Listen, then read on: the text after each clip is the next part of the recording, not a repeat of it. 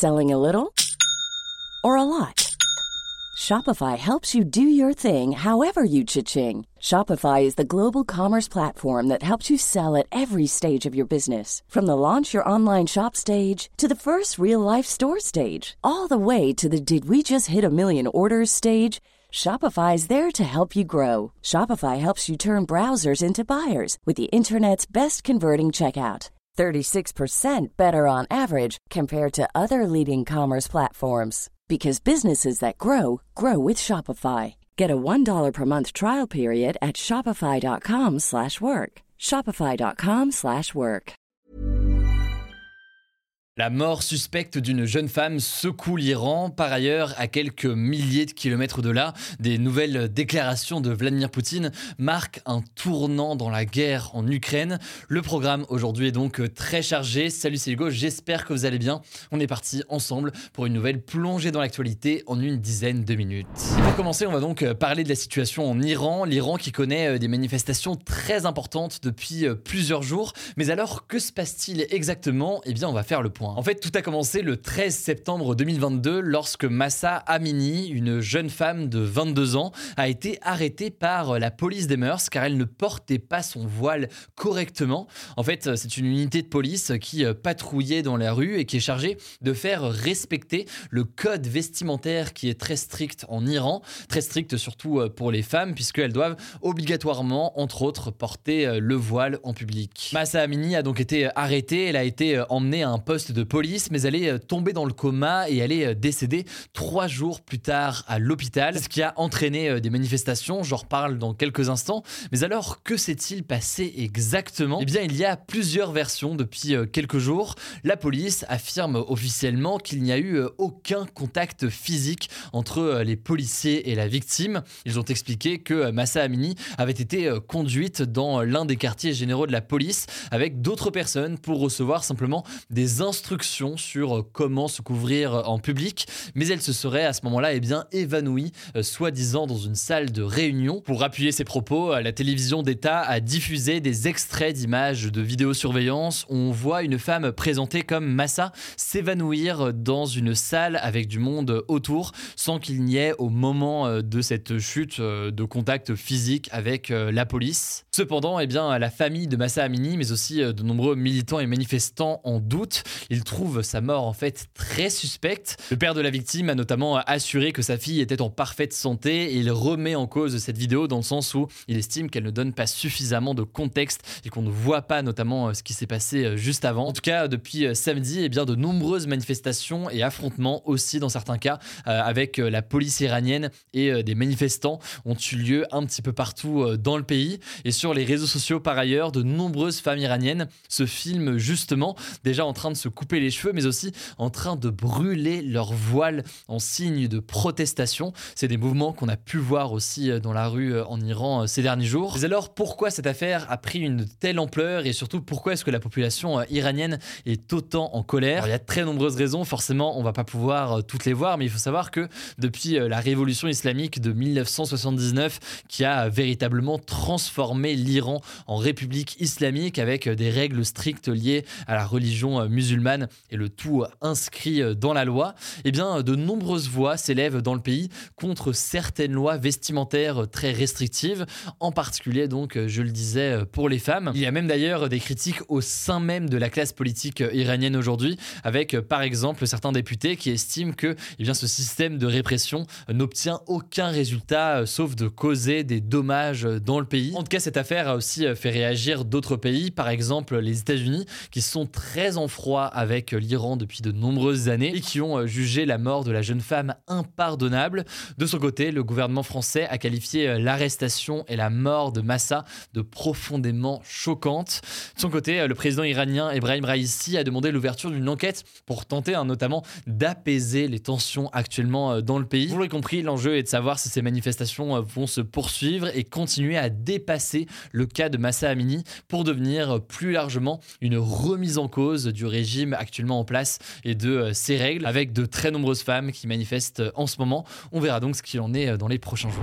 On continue avec un autre sujet international aujourd'hui, un sujet absolument essentiel. Le président russe Vladimir Poutine s'est exprimé à la télévision russe ce mercredi. C'est une première depuis quelques temps et il a annoncé plusieurs choses au sujet de ce qu'il appelle, lui, l'opération militaire spéciale en Ukraine. Autrement dit, donc, l'invasion de l'Ukraine actuellement par la Russie. Alors, première chose à retenir, il s'est adressé aux pays occidentaux, donc l'Union européenne, les États-Unis, etc., avec des menaces comme il l'avait déjà fait au mois de février. Il a notamment utilisé la menace de l'arme nucléaire, déclarant, je cite, Si jamais les intérêts de la Russie sont menacés, alors la Russie utilisera tous les moyens à sa disposition. En fait, pour dire les choses simplement, il accuse les pays occidentaux d'avoir refusé une solution pacifique au conflit en participant directement à la guerre et en fournissant des armes à l'Ukraine afin que l'Ukraine puisse se défendre face à l'invasion de la Russie. Il accuse par ailleurs les Européens, au-delà de cette fourniture en armes, eh bien de vouloir détruire la Russie de la même manière qu'ils auraient détruit l'URSS selon Vladimir Poutine à la fin des années 80. On retrouve donc dans ce discours de Vladimir Poutine un enjeu de perte de la valeur ou de la grandeur de la Russie qui est euh, déploré depuis de nombreuses années euh, d'ailleurs par euh, Vladimir Poutine lui-même qui estime que certaines décisions politiques prises par la Russie, l'idée notamment que l'ouverture aux Occidentaux et à leur système économique a affaibli la Russie. Ça c'est donc pour le premier point concernant les menaces aux Occidentaux. Maintenant, deuxième annonce là aussi importante, il a appelé à la mobilisation partielle de la société russe. Concrètement, en fait, 300 000 réservistes vont venir renforcer l'armée dans les prochains jours en Ukraine. C'est donc euh, des citoyens qui ne font pas euh, partie de l'armée euh, à temps plein, mais qui ont une expérience militaire et qui vont donc être appelés dans les prochains jours à rejoindre la mobilisation. C'est donc une nouvelle étape dans l'invasion russe, une étape d'ailleurs qui visiblement fait aussi peur à une partie de la population en Russie. Par exemple, eh bien, les vols quittant la Russie et allant notamment vers la Turquie ayant été pris d'assaut ce mercredi. Troisième annonce maintenant, celle-ci, je vous en ai parlé déjà un petit peu hier. Vladimir Poutine a confirmé que quatre référendums d'indépendance allaient être organisés fin septembre dans quatre régions euh, qui sont euh, actuellement contrôlées par euh, l'armée russe. Certains en Occident appellent ça en fait des référendums d'annexion. Le but c'est de demander à la population si elle veut être rattachée à la Russie, sachant donc que l'Ukraine comme les pays occidentaux dénoncent ce vote qui est donc à caractère illégal puisque la Russie finalement organise en Ukraine un référendum, le tout donc sans l'autorisation de l'Ukraine. Alors, entre la mobilisation de l'armée, mais aussi donc ces référendums, c'est une sorte de montée en tension avec ce discours de Vladimir Poutine qui a forcément déjà fait beaucoup réagir. Il faut bien comprendre que ce discours se fait dans un contexte où ces derniers jours, l'Ukraine a réussi à reprendre le contrôle d'une partie de son territoire à l'est. Et puis, par ailleurs, c'est un contexte où se tient depuis lundi l'Assemblée générale de l'Organisation des Nations Unies à New York. Et sur place, eh bien, l'Ukraine et ses alliés occidentaux tentent de rassembler le plus de pays à leur cause. Ce mardi notamment, eh bien, le président français Emmanuel Macron a prononcé un discours à la tribune de l'ONU. Il a dénoncé, je cite, un retour à l'âge des impérialismes et des colonies avec cette guerre. Il a également appelé un certain nombre de pays de l'hémisphère sud qui, pour beaucoup, n'ont pas pris position dans cette guerre à prendre position donc contre la Russie et à choisir, selon lui, la paix face à la guerre. Ça illustre un sujet plus large, le fait que à l'échelle internationale, euh, certes, les pays occidentaux eh bien, dénoncent et sanctionnent la Russie, un certain nombre d'autres pays n'ont pas pris euh, position euh, très clairement sur le sujet, qui montre bien que à l'échelle internationale et dans d'autres pays du monde, eh bien, les rapports de force sont assez différents. En tout cas, suite à tout cela, le président ukrainien Volodymyr Zelensky a déclaré dans une interview ne pas croire à l'utilisation d'armes nucléaires par la Russie. En tout cas, après plusieurs mois où les lignes n'ont pas trop bougé depuis quelques semaines, on voit que les choses évoluent avec eh bien, la reprise en contrôle de territoire par l'Ukraine, mais aussi donc ce discours de Vladimir Poutine euh, aujourd'hui. Les événements euh, ces derniers jours risquent d'être donc très très importants et on en reparlera donc euh, évidemment de façon très attentive dans les prochains jours. Avant de passer aux actualités en bref, très rapidement, je voulais juste revenir sur une actu qu'on a évoquée hier, c'est la question des mesures que les universités vont ou pourraient prendre face à la flambée des prix de l'énergie. Alors Étienne Perra, qui est le vice-président de l'université de Lille, a réagi sur Twitter en précisant que, contrairement à ce qu'avaient annoncé euh, plusieurs médias, eh pour l'instant, aucune mesure de cours à distance ou de cours cours suspendues n'avaient été prises par l'université de Lille. Cela dit, dans un tweet, il a aussi expliqué que, au vu de l'urgence de la situation, eh bien, il ne pouvait plus exclure de prendre certaines mesures, comme par exemple des mesures qu'a pu prendre l'université de Strasbourg. Je vous en parlais hier, en effet, l'université de Strasbourg a annoncé l'allongement des vacances cet hiver d'une semaine,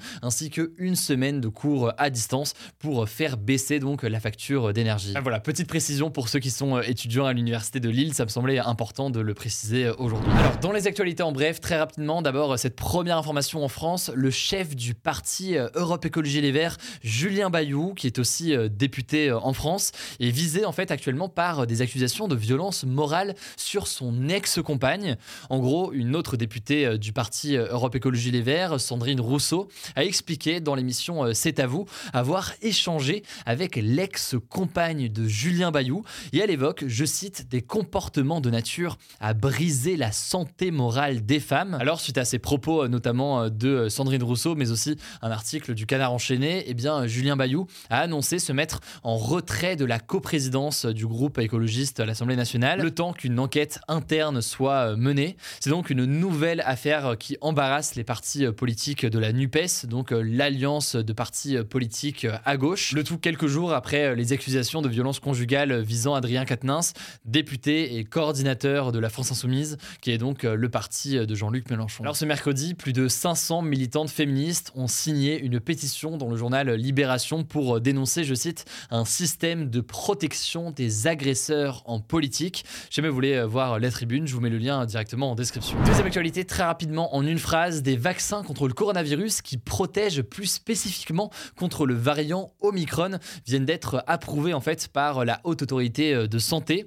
Alors, selon Bruno Lina, qui est virologue et membre du conseil scientifique, eh bien ces vaccins bivalents pourraient réduire de 40 à 50% le risque de transmission du variant Omicron. Je le rappelle, le variant Omicron, de ce que l'on sait aujourd'hui, est beaucoup moins mortel. Ça, c'est donc une bonne nouvelle. Mais par contre, eh bien, il est beaucoup plus contagieux.